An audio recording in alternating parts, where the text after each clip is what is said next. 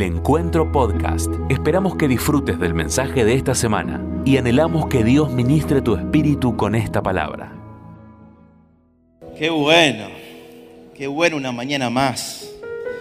La verdad que ya el pastor Diego me liberó de, de la administración, porque sentí muy fuerte la presencia de Dios. Te bendigo por tu sensibilidad espiritual, ¿no? En esa frase.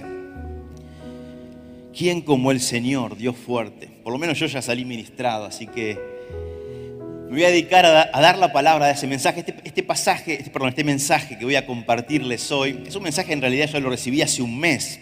Lo compartí en los jóvenes, eh, en una reunión de, de sábado, y mientras lo estaba haciendo, Dios me dijo, error, este era para la congregación. Igual no está mal que lo esté dando acá, pero inmediatamente empecé a compartirlo, sentí que era para, para la iglesia y aquí estoy dando este mensaje que está tan en línea con lo que el pastor predicó ayer. Ayer él habló del mejor rescatista, no, sé cuántos lo escucharon. Eh, está bueno que te conectes en las redes y la reunión que no puedas asistir en forma presencial, puedas conectarte porque es un mensaje de Dios cada vez que nos juntamos. De hecho, y, y en línea con lo que yo recibí, esto ya te digo, nosotros no nos ponemos de acuerdo para armar las palabras, no es como nos manejamos, pero hay una sincronía tan cercana, tan perfecta entre lo que el pastor predicó ayer, el mejor rescatista, y la palabra que hoy te voy a compartir, ¿no? que es Dios rescatando a uno. Dios rescatando a uno. Así que bueno, vamos juntos ahí. El mensaje en sí se llama El secreto de Sansón. El secreto de Sansón. No sé si ahí está, pusieron la placa. Muchos piensan, eh, cuando escuchan este mensaje, el título por lo menos, ah bueno, ya lo sé, pastor, el secreto de Sansón era la fuerza eh, en su cabellera, resi- residía ahí, ese es el gran secreto, me, puedo ir, ya, ya conozco el mensaje. Y la verdad es que no ese es el secreto, de hecho eso no es ningún secreto porque eso no solamente lo conocía Sansón, sino que otras personas también sabían que, que su fuerza radicaba ahí, incluso su padre y su madre conocían, ellos habían recibido indicaciones de esto. Pero bueno, no sé cuántos conocen la historia completa de Sansón. A ver, levántenme la mano. La mayoría lo conoce. Vamos a ver con qué nivel de profundidad. ¿Cómo se llamaba la madre? Cero profundidad. Muy bien. Esto, esto es así siempre. Y, si alguno respondía era un mentiroso, porque la Biblia no dice el nombre. ¿no? Nunca falta alguno que dice, "I- Inaí. No, no, no, mentira. No, no dice el nombre, sí dice el nombre del padre, Manoa. Y quiero contarte rápido la historia porque son tres capítulos. Esto se cuenta en jueces, desde el 13 al 16. Si lo quieres leer después, yo te- animo a leerlo porque realmente es poderoso lo que vivió este muchacho.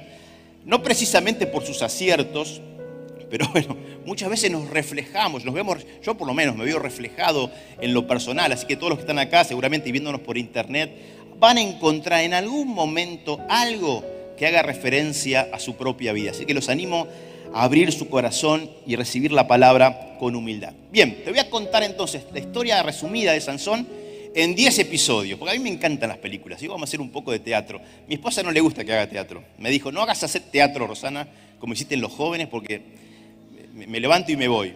Bueno, retengan la Javi ahí, retenera. Voy a hacer teatro. Perdón, profesora de teatro, si hago mal teatro. No, no, no voy para ese lado en lo personal. Pero bueno, quiero hacerlo. Y va a ser como una, película. A mí me encantan los mensajes que son como historias. Y este es uno. Bien, basta de introducción.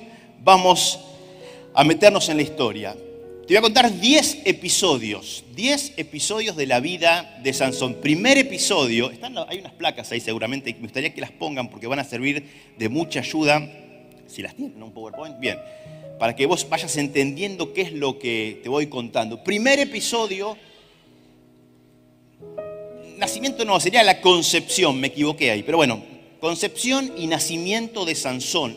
Sus padres, capítulo 13 de jueces nos cuentan que eran estériles, la, mamá era, era estéril, no podía tener hijos. En una tarde, estando en el campo, aparece un ángel del Señor y le dice, mujer, Dios te ha elegido, vas a engendrar un hijo. Y ese hijo tiene que ser así, así, así, así, así. La mujer se quedó pasmada. Antes, para meterte en contexto, tener hijos significaba prosperar en la vida. Quien no tenía hijos Era, era concebido como una maldición, no podía tener fuerza laboral, se empobrecía, era débil, podía ser atacado por otros. Los hijos eran, entre otras cosas, símbolo de poder económico, de seguridad, de bendición. Por tanto, quien no tenía ese respaldo de Dios se veía muy, muy débil. Pero este primer episodio nos cuenta que Dios elige a esta mujer. Ahora vamos a ver por qué, o, yo opino, mi opinión de por qué han sido escogidos para este milagro. Pero tal fue la magnitud de la sorpresa de la mujer. La mujer así se quedó. No hizo una pregunta. Se va el ángel, va corriendo a su esposo, lo despierta, le dice, mira, pasó esto. Apareció un ángel del Señor y me dijo que voy a ser madre. Increíble. Y, Manoa le dice, pero, pero ¿cómo es que va a ser esto? Ah, no, no sé, no. ¿Cuándo es que va a ser esto? Eh, ah, no, no, no. ¿Cómo se llamaba? Tampoco. ¿Cómo debemos criarlo? Eh, no, tampoco. No retuve nada. No puede ser. No puede ser. Bueno, vamos a hacer algo. Vamos acá a arrodillarnos ambos y a clamar para que Dios reenvíe a ese hombre de Dios. Dice así jueces 13 del 8 al 12. Yo te lo leo. Entonces Manoa oró al Señor, oh Señor, te ruego que permitas que vuelva el hombre de Dios que nos enviaste, para que nos enseñe cómo criar al niño que va a nacer.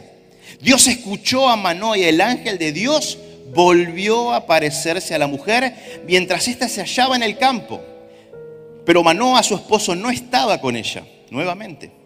La mujer entonces corrió de inmediato a avisarle a su esposo, está aquí, el hombre que se me apareció el otro día está aquí.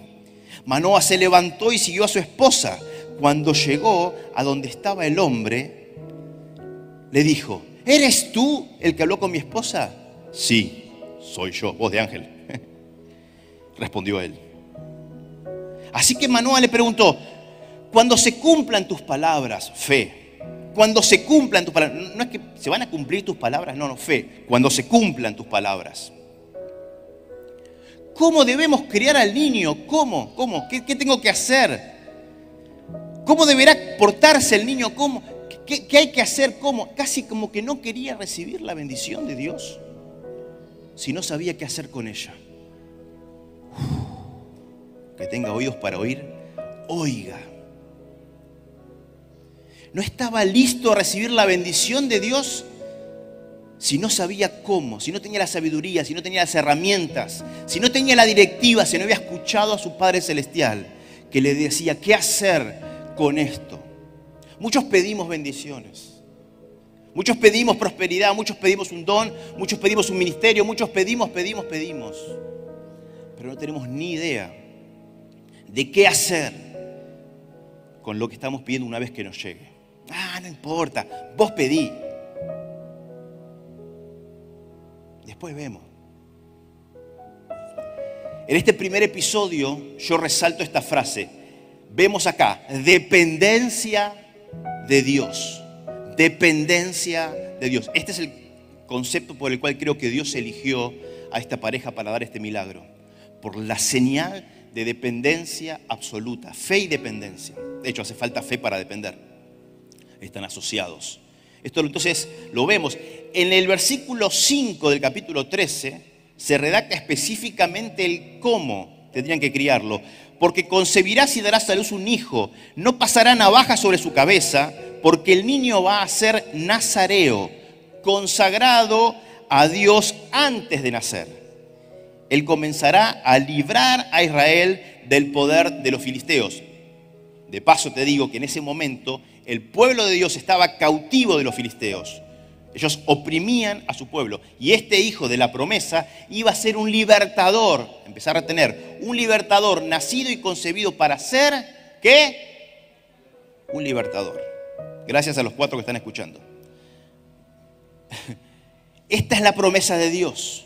Y tenía que ser nazareo. nazireato es una mm, práctica, una indicación bíblica para aquellos que eran apartados para Dios y tenían muchos requisitos. Los encontrás en número 6. Si lees número 6 vas a encontrar cuáles eran los requisitos. Ahora lo vamos a leer igual. puntuales entre santidad integridad. Había un montón de cosas que tenían que tener los hombres y mujeres, era para ambos, que estaban dedicados como nazareo. Sansón era un nazareo.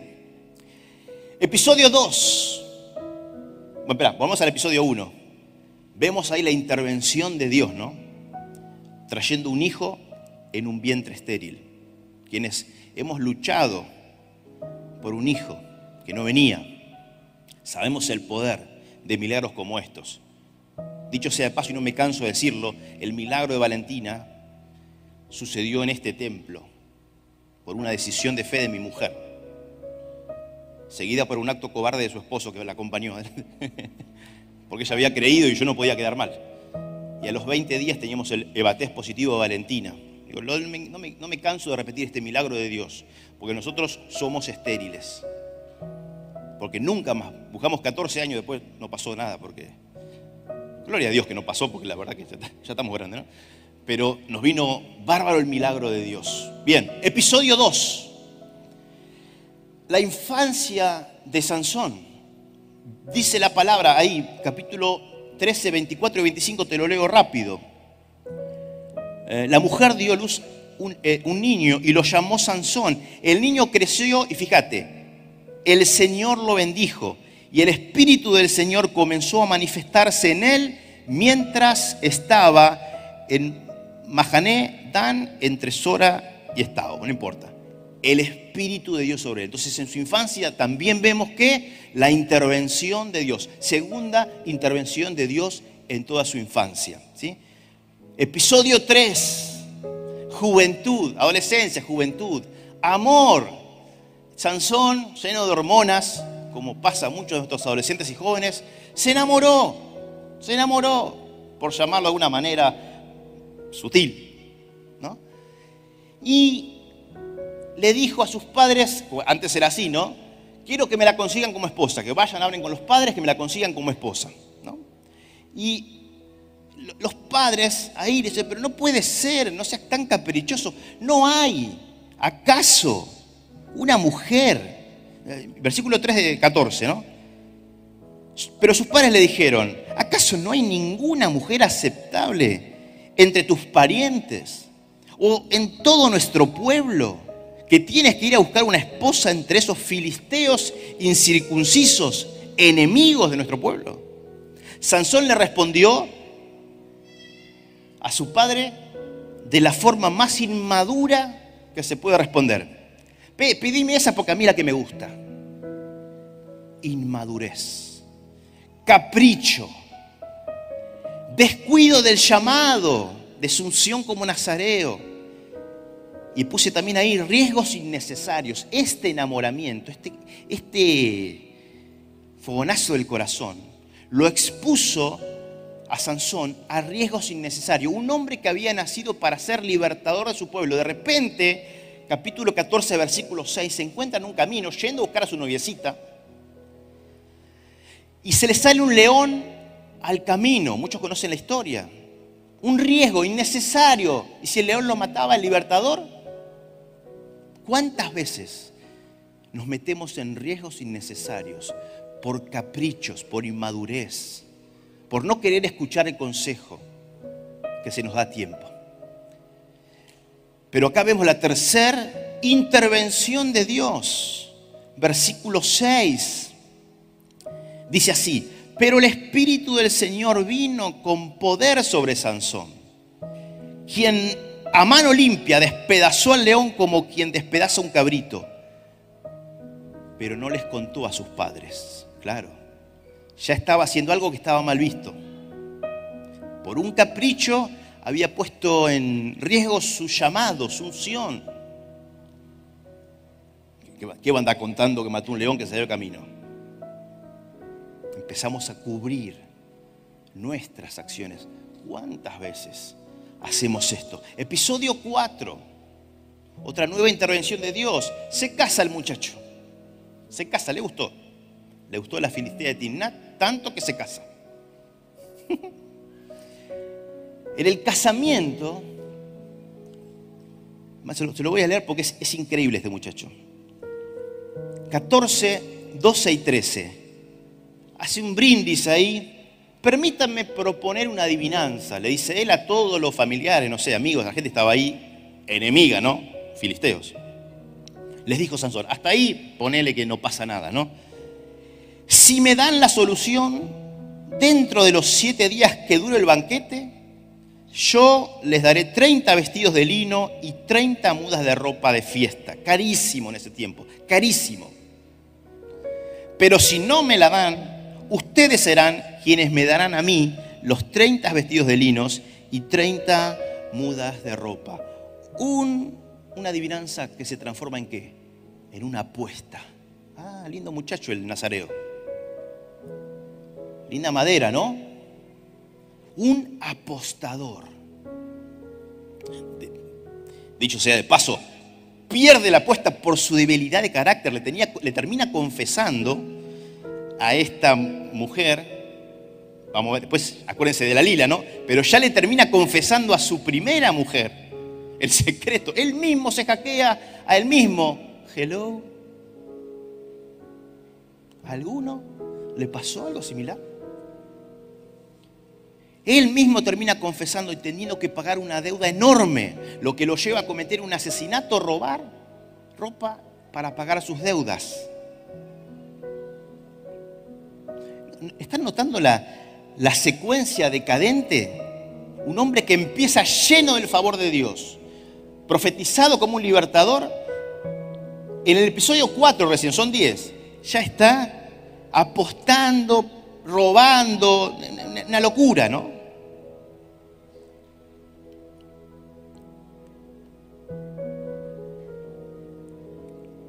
Pero Dios, fiel, muestra una cuarta intervención en la historia.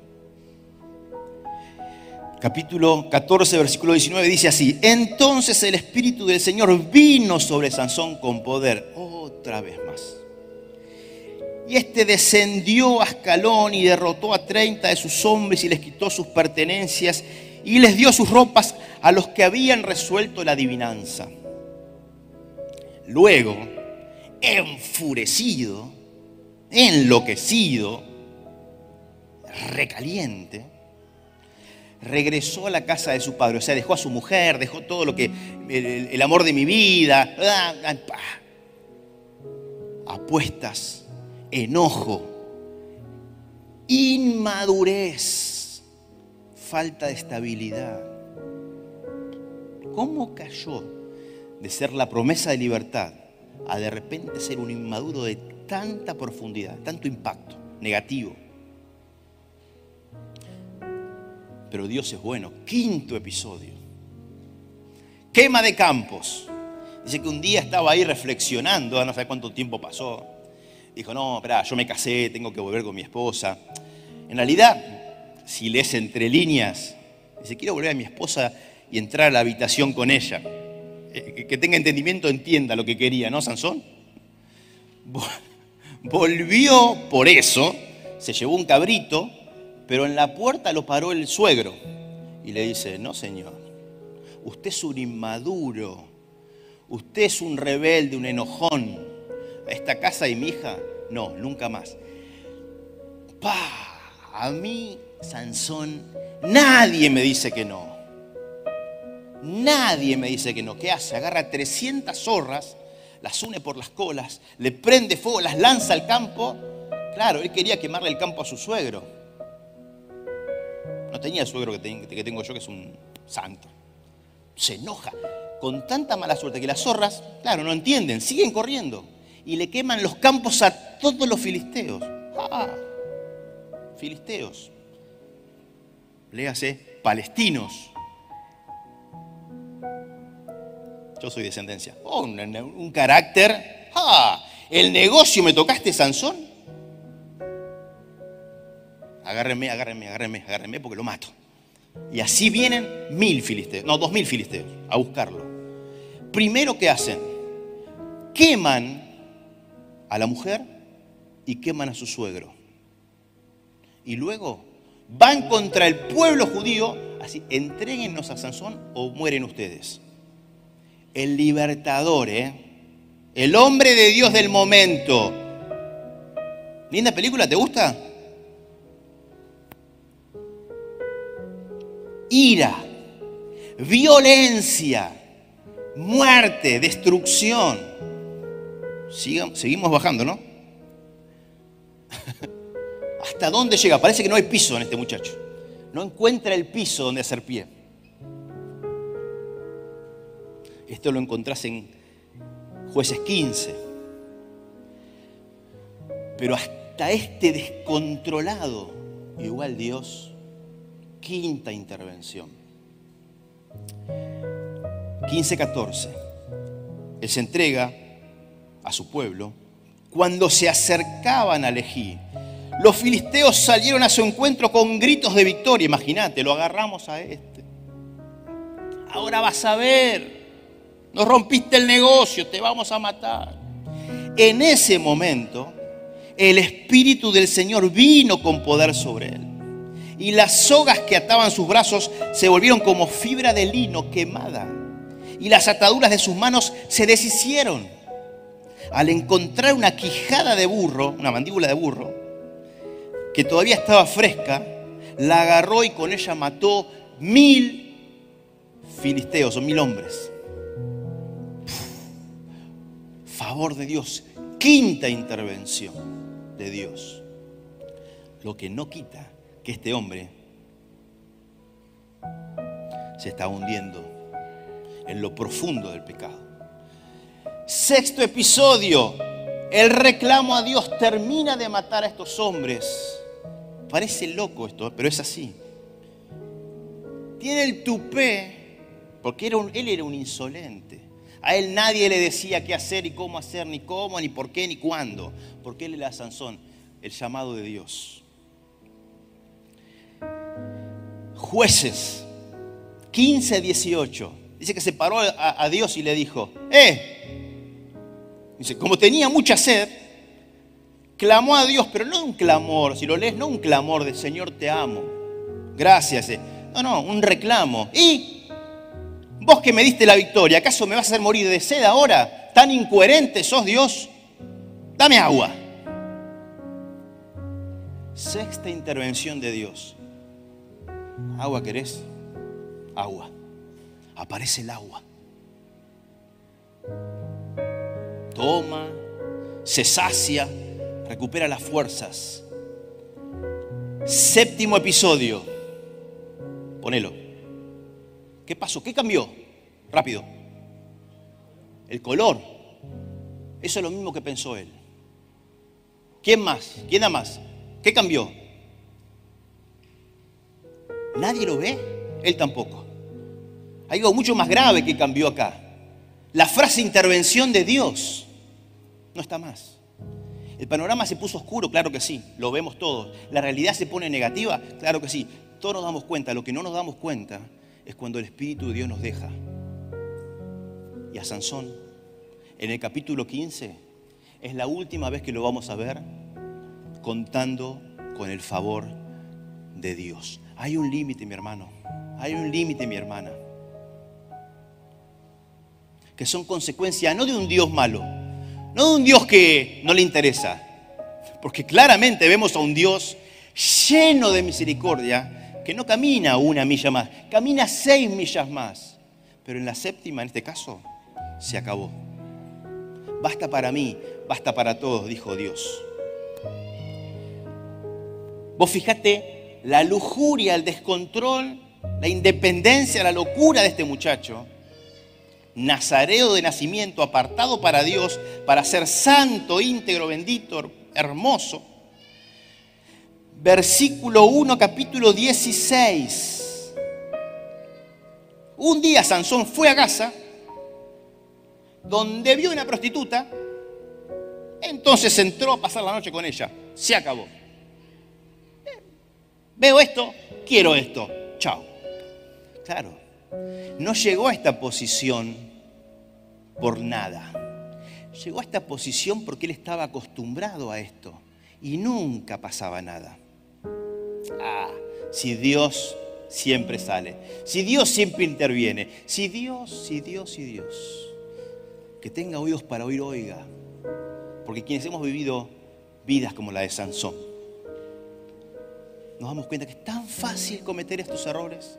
Es tan fácil llegar a ser desastres. Es tan al alcance de la mano. Es tan dinámico todo.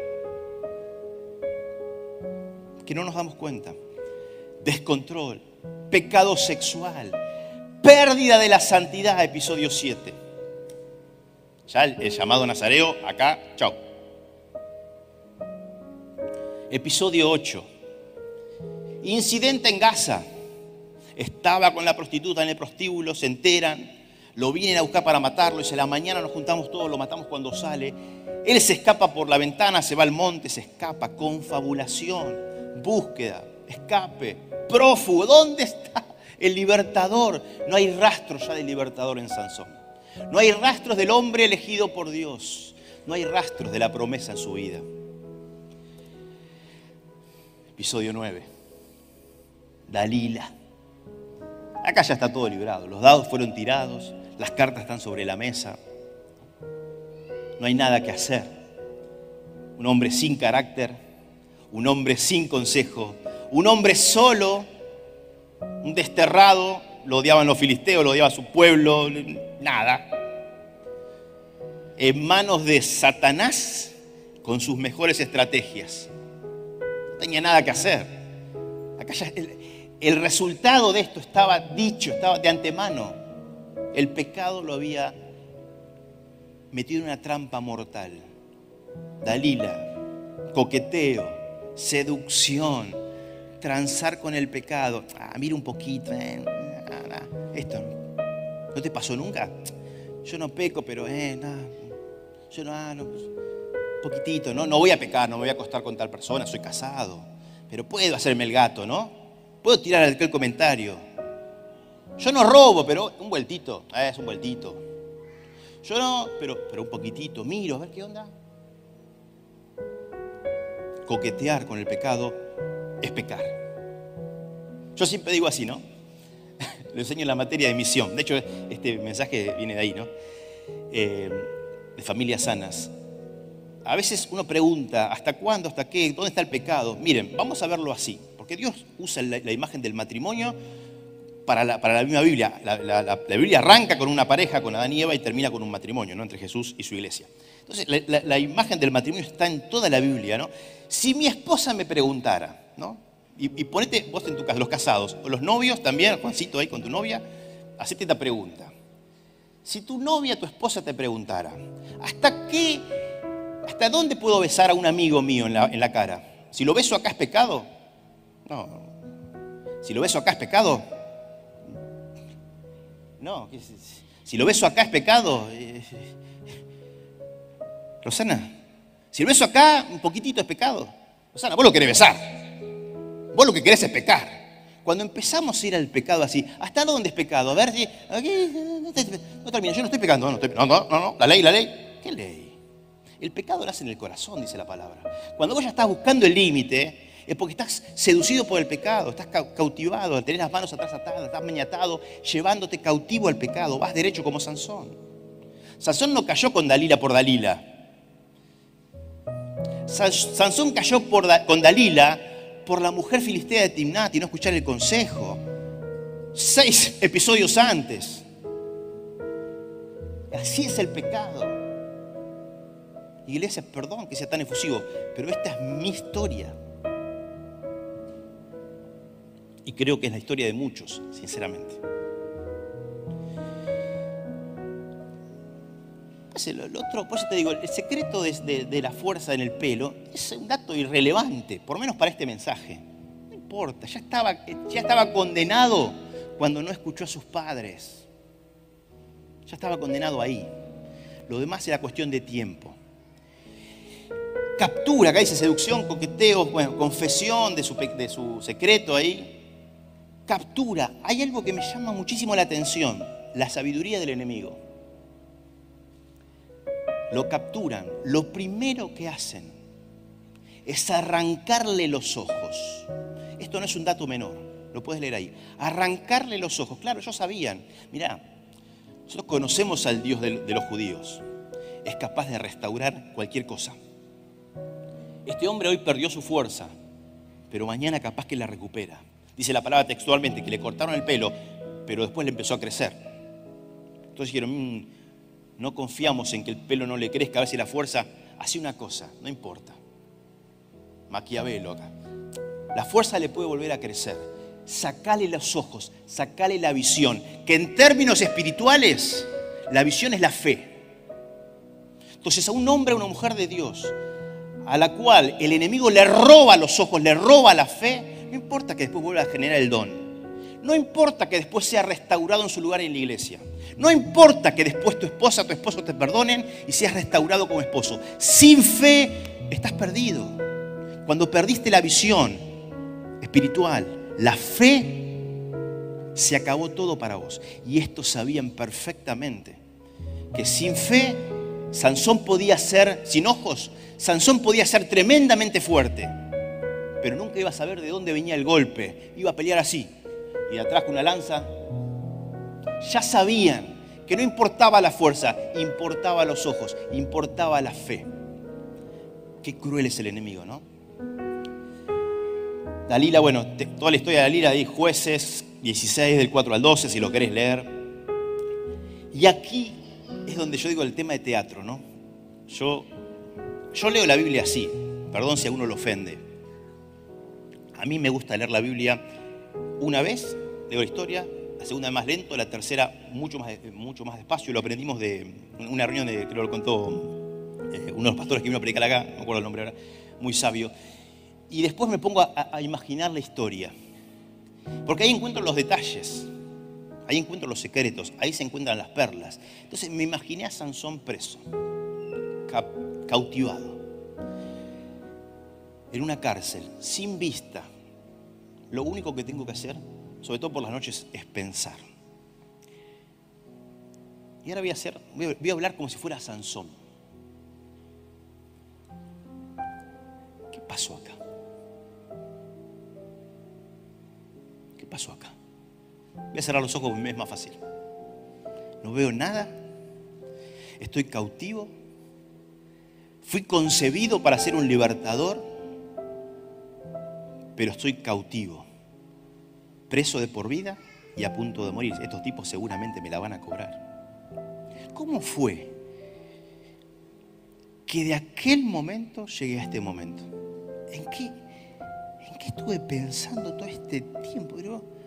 Uy, la mujer, claro, con razón mis padres decían, ah, oh, uy, león, era, fue un, un riesgo innecesario. Aposté, yo, yo aposté, era yo. yo apostando. ¿Qué te- Yo, yo tendría que ser nazareo. Yo matando, yo robando, yo. Qué desastre. Qué desastre. Qué desastre.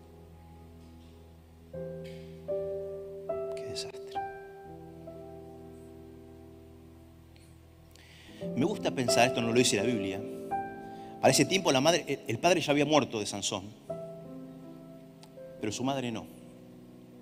Condenado a muerte, hazme reír del pueblo, burlado en ese templo filisteo todas las noches. Lo paseaban con la cadena, le pegarían, le escupirían, se reirían. Condenado a muerte, esta noche, esta noche, la noche de hoy, iban a juntar a todos los principales de los filisteos y seguramente lo iban a matar enfrente a todo el pueblo. Entonces la madre, sabiendo eso de Sansón, pide una entrevista última con su hijo. Por favor, yo sé que mi hijo se equivocó, yo sé que mi hijo es un desastre. Solo pido una oportunidad de poder acercarme a él. Solo quiero hacerle una consulta porque hay algo que no me cierra. Por favor, señora, su hijo es un criminal. Lo sé. Solo pido cinco minutos con él. No sé cómo lo hace, lo logra. Me gusta imaginarlo así. Pero llega a hablar con él. Él está ciego ahí, escucha la voz de su madre. Cualquiera que escuche la voz de su madre, por más que hace años no la vea, sabe que es la voz de su mamá, ¿no? ¡Despertate! Uy, yo, yo mi vieja no me lo olvido más, ¿no? Yo, 70 años después, la voy a escuchar. Le habrá dicho así, ¡despertate, Sansón! es mamá, mamá, mamá. ¿Qué haces acá, mamá? Que yo sé que hay algo que va a pasar esta noche, hijo. Sí, ya sé, mamá, ya sé. Ya sé. Pero está bien, yo ya, luché con esa idea, no vengo a, a buscar nada más que, No quiero cariño, no quiero abrazos, pero hay algo más grave, hay algo más profundo. Hay algo que no me cierra, porque cuando el ángel me dijo que vos ibas a nacer, me dijo que vos ibas a ser un libertador. Y mira, yo, tu papá no, pero yo lo escuché dos veces, me lo dijo a mí primero y me lo volvió a decir cuando volvió el ángel. Y escuché que vos ibas a ser un libertador del pueblo. Y hoy te veo preso, ciego, débil, a punto de morir y me pregunto, ¿dónde quedó esa promesa? Ahora con tu papá teníamos un altar de oración un altar de adoración. Conocíamos a Dios con tu papá. Sabíamos que cuando Dios hablaba, era. Por eso tu papá cuando escuchó al ángel le dijo, cuando se cumplan tus palabras, ni dudó de que sus palabras iban a cumplir. Nosotros sabíamos, sabíamos que esto se iba a cumplir. Pero hoy veo lo contrario. Así que te pregunto, quiero que me ayudes a entender algo. Y te pido me seas sincero. Es tu obligación como hijo y mi derecho como madre preguntarte, ¿hay algo que vos no me dijiste? ¿Hay un secreto en tu vida? ¿Hay algo que pasó de lo cual papá y yo no sabemos? Porque no puede ser. Cada vez que Dios dice es. Salvo que, claro, tomemos otro camino. Sí, ma. Sí.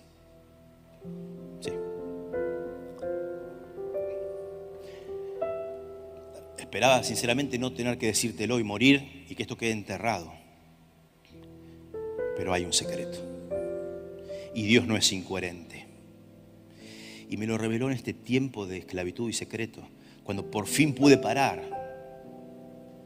Cuando por fin bajé los humos, cuando me hicieron bajar los humos, cuando la situación me llevó al extremo cuando ya mi éxito, mi fuerza y mi poder ya no eran mi sustento. Y eso es lo que te quiero contar. Y ahora, ahora que viniste, entiendo que, que es importante que, que lo sepamos. Número 6, describía mi llamado. Yo era nazareo. Vos lo sabés, sí, hijo. Y lo cumpliste todo, el pelo, estabas ahí. Sí, sí, sí. Pero número 6 dice, mientras dure el tiempo de su consagración al Señor, no podrá acercarse a ningún cadáver. Sí, obvio, si yo te lo enseñamos de chico, sí, sí, lo sé. Pero ¿te acordás cuando yo me encapriché con la mujer de Timnat, mi primera mujer? Sí. Yo, ¿te en un momento yo me aparté del camino de ustedes, con ustedes. Estábamos juntos, pero yo me aparté. Sí. Yo me crucé con un león. ¿Eh? Sí, sí, mamá, ya sé. Pero ves que yo te decía que esa mujer no te convenía, era un riesgo innecesario. Lo sé, hoy lo sé. Pero lo maté, mamá. Ah, hijo, me vas a... El tema es que yo volví a ese lugar tiempo después. Capítulo 14, si lo querés leer en tu casa, 8 y 9. Ahora lo vamos a leer igual. Yo volví a ese lugar. Pasado algún tiempo, cuando regresó para casarse con ella, se apartó del camino para mirar al león muerto. Para mirar. Él no iba a tocar. Él no podía tocar, pero se acercó a mirar. Y vio, porque se acercó a mirar y vio que había en su cadáver, no podía tocar cadáver, vio en el cadáver un enjambre de abejas y un panal de miel, un objeto que para el momento era el lujo más lujoso del momento, miel, en el medio de las entrañas del cadáver del león. Pero qué problema, porque tenía el mejor tesoro, lo más deseable, en el lugar donde él no podía tocar. Ay, ay, ay. Si tan solo nadie me estuviera mirando, dijo Sansón, y yo pudiera sacar el panal y probar. Ah, pero, eh, estoy solo, dije mamá. Nadie me está viendo. Ni mis padres. Me voy a asegurar porque yo soy Sansón, el hombre de Dios del momento. No sea cosa que alguien me vea.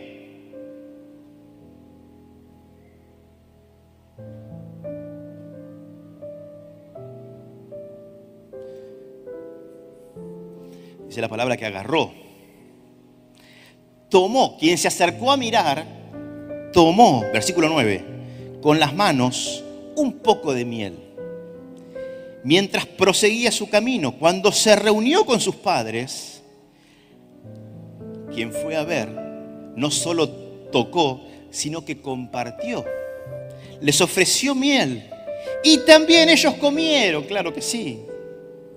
Pero no les dijo de dónde lo había sacado, del cadáver del león. Claro, porque eso ponía en jaque mi, mi integridad como nazareo, mamá. He aquí mi secreto, el que me condena en lo profundo, algo que nadie sabe. Porque que, que la fuerza estaba en mi cabello, poca gente sabía, ustedes sabían, yo sabía, pero esto no lo sabía nadie, mamá. Esto no lo sabía nadie. Yo fracasé en mi integridad en lo secreto. Y aprendí algo más en esta cárcel, que en todavía hay dos columnas que sostienen la madurez espiritual. Que es lo que nos da avance, nos permite ser, en mi caso, un libertador, en tu caso, un padre de familia, una madre de familia espiritual, un líder, un obrero, una persona de influencia, la madurez espiritual. Yo, miren, tengo 44 años de vida, 45 de iglesia. Ya mi mamá embarazada iba a la iglesia.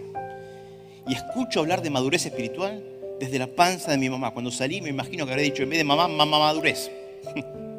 Porque es algo que la iglesia se está siendo desafiada desde años, pero no se logra. Y yo aprendí algo, mamá, que la madurez espiritual es un techo que nos es muy difícil de alcanzar porque se basa en dos columnas. La integridad en lo secreto y la santidad en lo público. Hay muchas formas de verlo, pero hoy mamá yo quiero tomar esta imagen. La madurez espiritual de lo que hoy le está hablando la iglesia en este tiempo, ¿no? Se sostiene sobre integridad en lo secreto y santidad. Y yo, por no escuchar por incoherente, por insensato, por rebelde, por lo que sea. Hackeé mi columna de la integridad. Claro, no cayó todo el techo del palacio de naipes al momento porque ahora había una sola columna. La santidad todavía estaba. Yo, recuerdo que en ese momento todavía era santo. No era íntegro ya. Porque mi integridad interna en el secreto ya estaba en jaque. Pero la columna de la santidad empezó a, temblar. Es que cuando ponemos en jaque nuestra integridad en lo secreto, la santidad nos cuesta una locura. Y por eso volvemos a caer y volvemos a caer y volvemos a caer. Porque nos cuesta tanto mantener la columna de la santidad. ¿Por qué cuesta tanto? Porque no somos íntegros en lo secreto. Nuestra relación con Dios, con el otro, conmigo mismo, con el internet, con mis compañeros, en mis pensamientos para con los demás. Y yo aprendí que cuando hackeé, rompí, tiré la columna de la integridad, la santidad era cuestión de minutos. Seguí en mi, en mi secuencia decadente. Y un día estaba tan cegado, tan loco, que vi una prostituta y me acosté con ella y la santidad fue historia del pasado. Ese día todo se derrumbó. Y ya la presencia de Dios, la intervención de Dios no tuvo más sobre mi vida. Nunca más. Son las conclusiones de mi vida. Me gustaría que esto llegue a, oídos de otro. Para que otros aprendan de mi error. Ya no podré liberar al pueblo. Pero que por lo menos aprendan de mi error.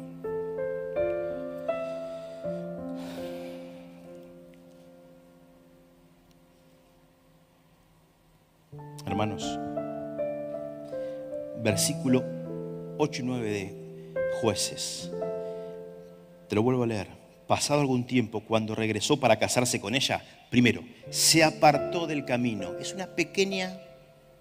Seguía yendo al lugar donde iba, seguía yendo a la congregación, seguía siendo fiel a su esposa, seguía siendo fiel en su trabajo, seguía opinando bien, pero se apartó un poquitito del camino y ya encontró tentaciones de Dios. Se apartó. Primer dato que quiero que te lleves. Se fue a mirar, no iba a tocar, nadie va a pecar por gusto. ¿Quién va a pecar? Nadie cae en pecado. Un pastor que me encanta como dice, nadie cae en pecado, como si los pecados fueran eh, agujeros marca acme, ¿no? que te los ponen en el camino, oh, vos santo, santo, santo, ¡pum! pequé. No, el pecado se va. Porque Dios y el pecado están a una distancia enorme una del otro. Si vos estás con Dios y querés pecar, tenés que caminar, tenés que apartarte del camino. Y no lo haces para pecar, lo hacemos siempre para mirar, para ver, a ver cómo está el mundo, a ver cómo está esto. No voy a pecar, ¿no? Pero a ver cómo están las cosas. Pero el que va a mirar, el que va a mirar el pecado, termina tocando un cadáver. Y no solo tocando un cadáver, termina comiendo del cadáver. Y no solo termina comiendo, termina compartiendo, influyendo a su alrededor. ¿A qué, qué estás comiendo? ¿Quién te lo está dando y de dónde lo sacó? ¿No estarás comiendo miel de perdición? ¿De dónde sacan las personas que te influencian lo que te dan? Los influencers que seguís. ¿Qué miel estás comiendo? ¿Qué miel estás comiendo? ¿Quién te la da?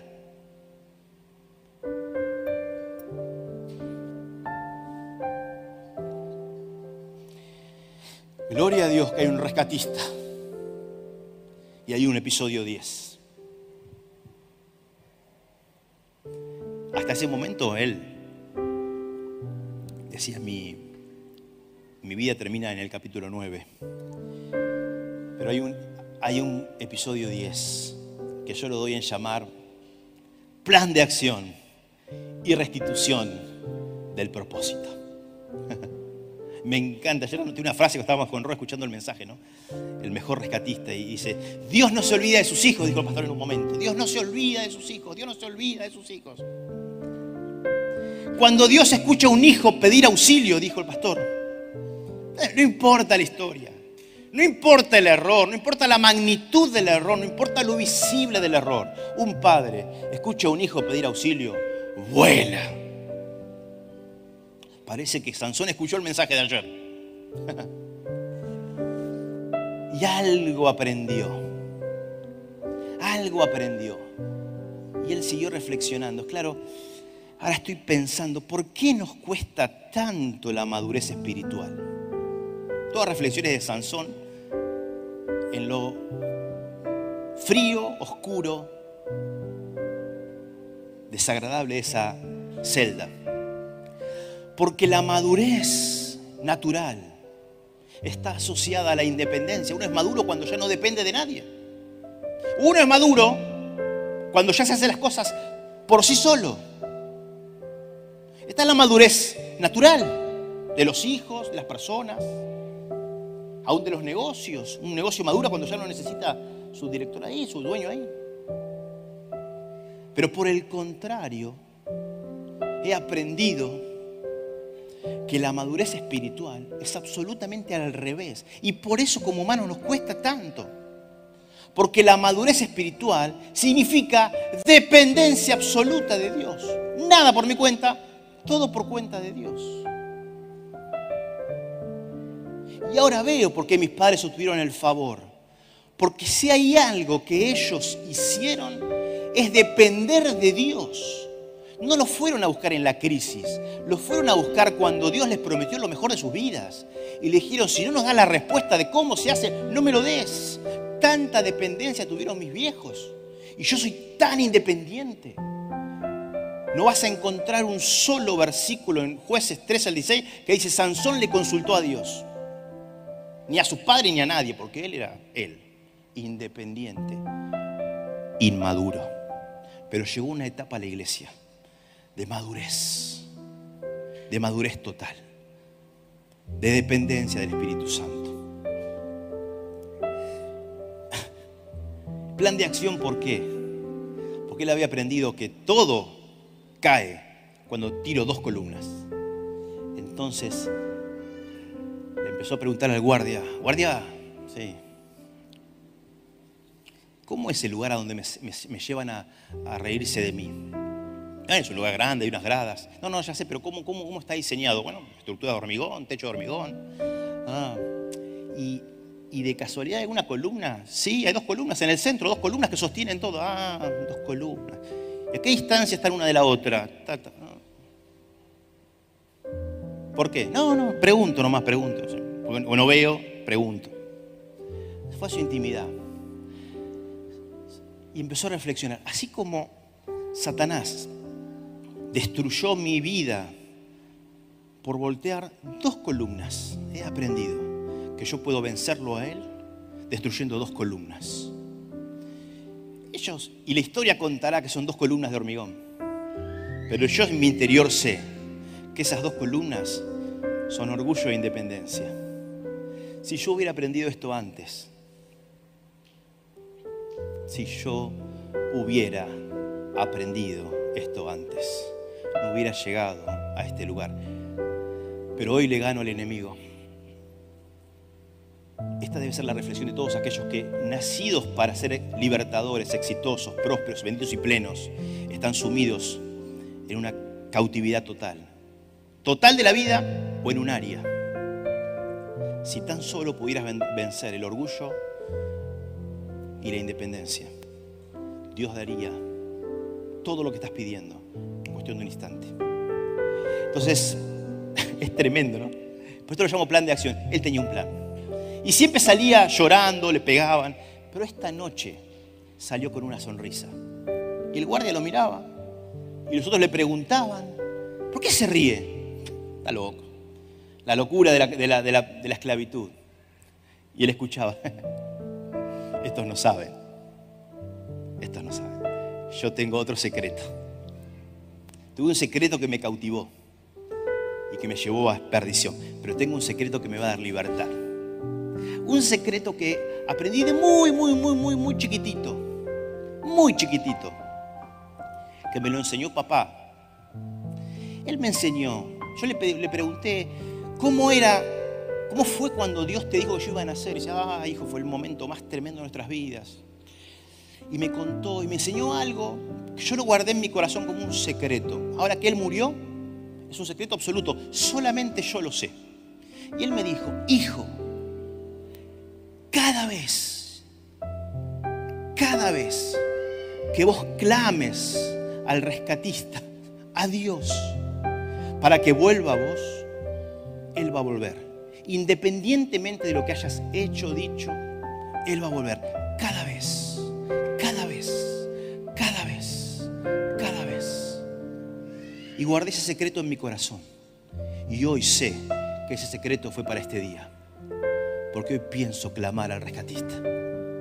Hoy pienso volver a ese rescatista, voltear el orgullo, que a mí nadie me dice cómo, voltear la independencia, hacer todo según mis criterios, pero primero pidiéndole dependencia a Él. Separó esas dos columnas. Versículo 26, vos fijate el plan.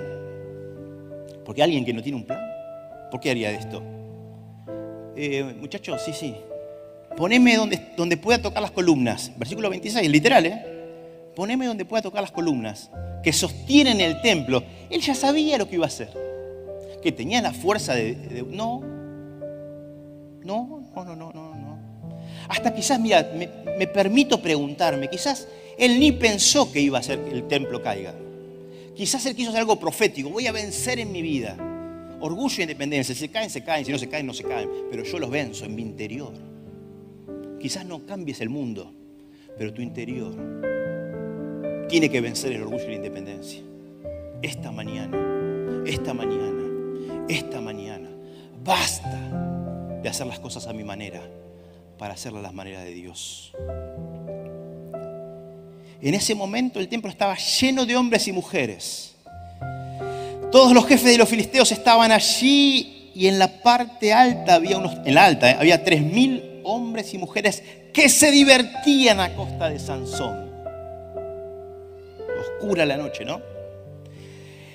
Entonces, por primera vez en la historia, Sansón oró al Señor. ¿Y qué dijo? Eh, no, no, son casualidades las palabras de la Biblia. Oh soberano, oh soberano Dios. ¿Qué quiere decir soberano? Que haces lo que querés. Que haces lo que querés. Cuando querés y cómo querés. Aprendió la lección. Acuérdate de mí.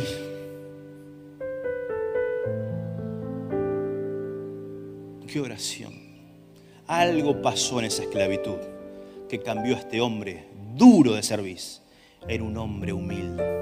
Era un hombre que entendía, que supo manejarse. Te ruego me fortalezcas una vez más y déjame de una vez por todas vengarme de los filisteos. Luego, Sansón palpó las dos columnas.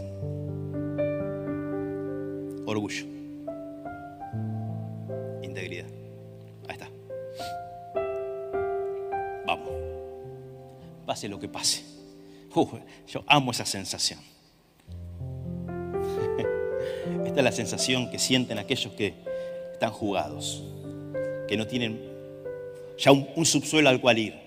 Están en el último de los escalones. Quizás sea tu situación hoy.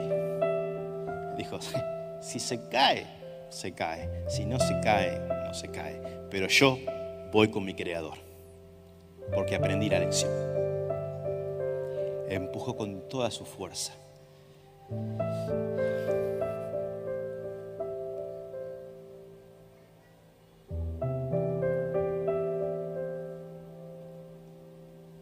La mano derecha sobre una y la izquierda sobre otra.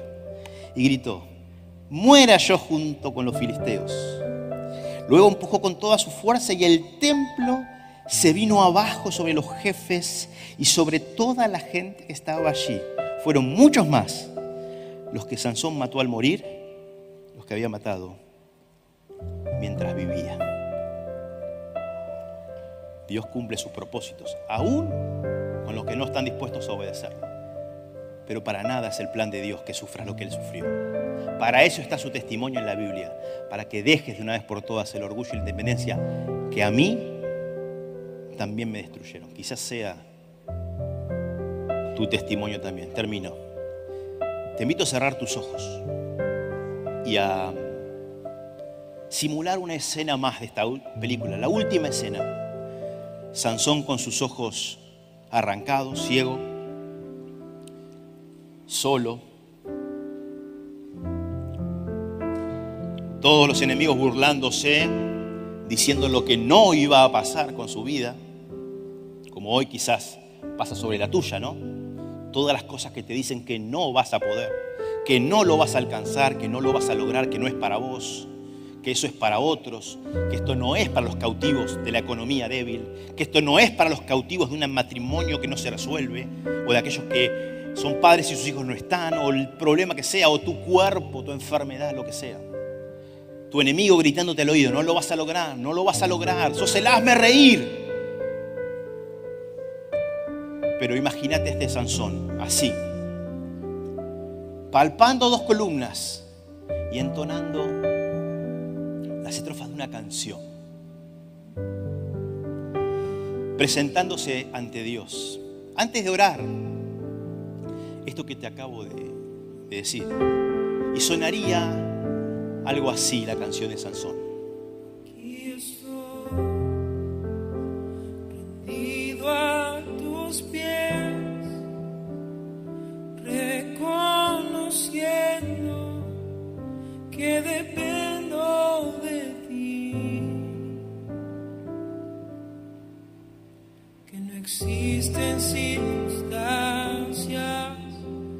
que puedan apagar la voz de un hijo de Dios.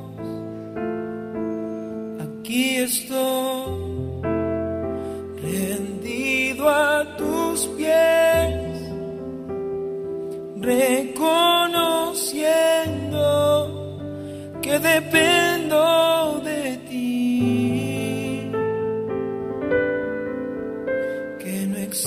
existen circunstancias que puedan apagar la voz de un hijo de Dios. Esa es la canción de Sansón, que esta mañana, ahí en lo secreto de tu corazón, yo te desafío a que empieces a cantar. Aquellos que han quizás fallado en la integridad de lo secreto, sea el ámbito que sea, que hoy están sufriendo una dificultad para mantener en pie su santidad, necesitan cantar esta canción en lo interior de su corazón. También es una canción para aquellos que hayan visto caer su santidad y quizás hayan pecado deliberadamente y estén empezando a ver consecuencias trágicas en su vida, en su familia, en su economía, en el área que sea. Pero también es una palabra para aquellos que están viviendo la peor de las cautividades de su vida, como Sansón, cautivos, escuchando la voz del enemigo que le dice, nadie escuchará tu voz, yo apagaré tu voz completamente. Todo lo que has oído y se ha profetizado sobre ti, no será, porque vas a morir esta misma noche, porque esto te condenará a muerte. Y por último, esto es un mensaje para aquellos que aún no han hackeado ni su integridad ni su santidad, pero están siendo tentados por el enemigo para ir a mirar lo que no se debe mirar, para observar lo que no se debe observar, para curiosear lo que no se debe curiosear. Muchas gracias por escuchar este mensaje. Es nuestra oración que el Espíritu obre en tu vida a través de esta palabra y pueda ser un canal de bendición con otros. Te invitamos a suscribirte y compartir estos mensajes. Para más información, visita nuestra web www.iglesiaelencuentro.org.ar.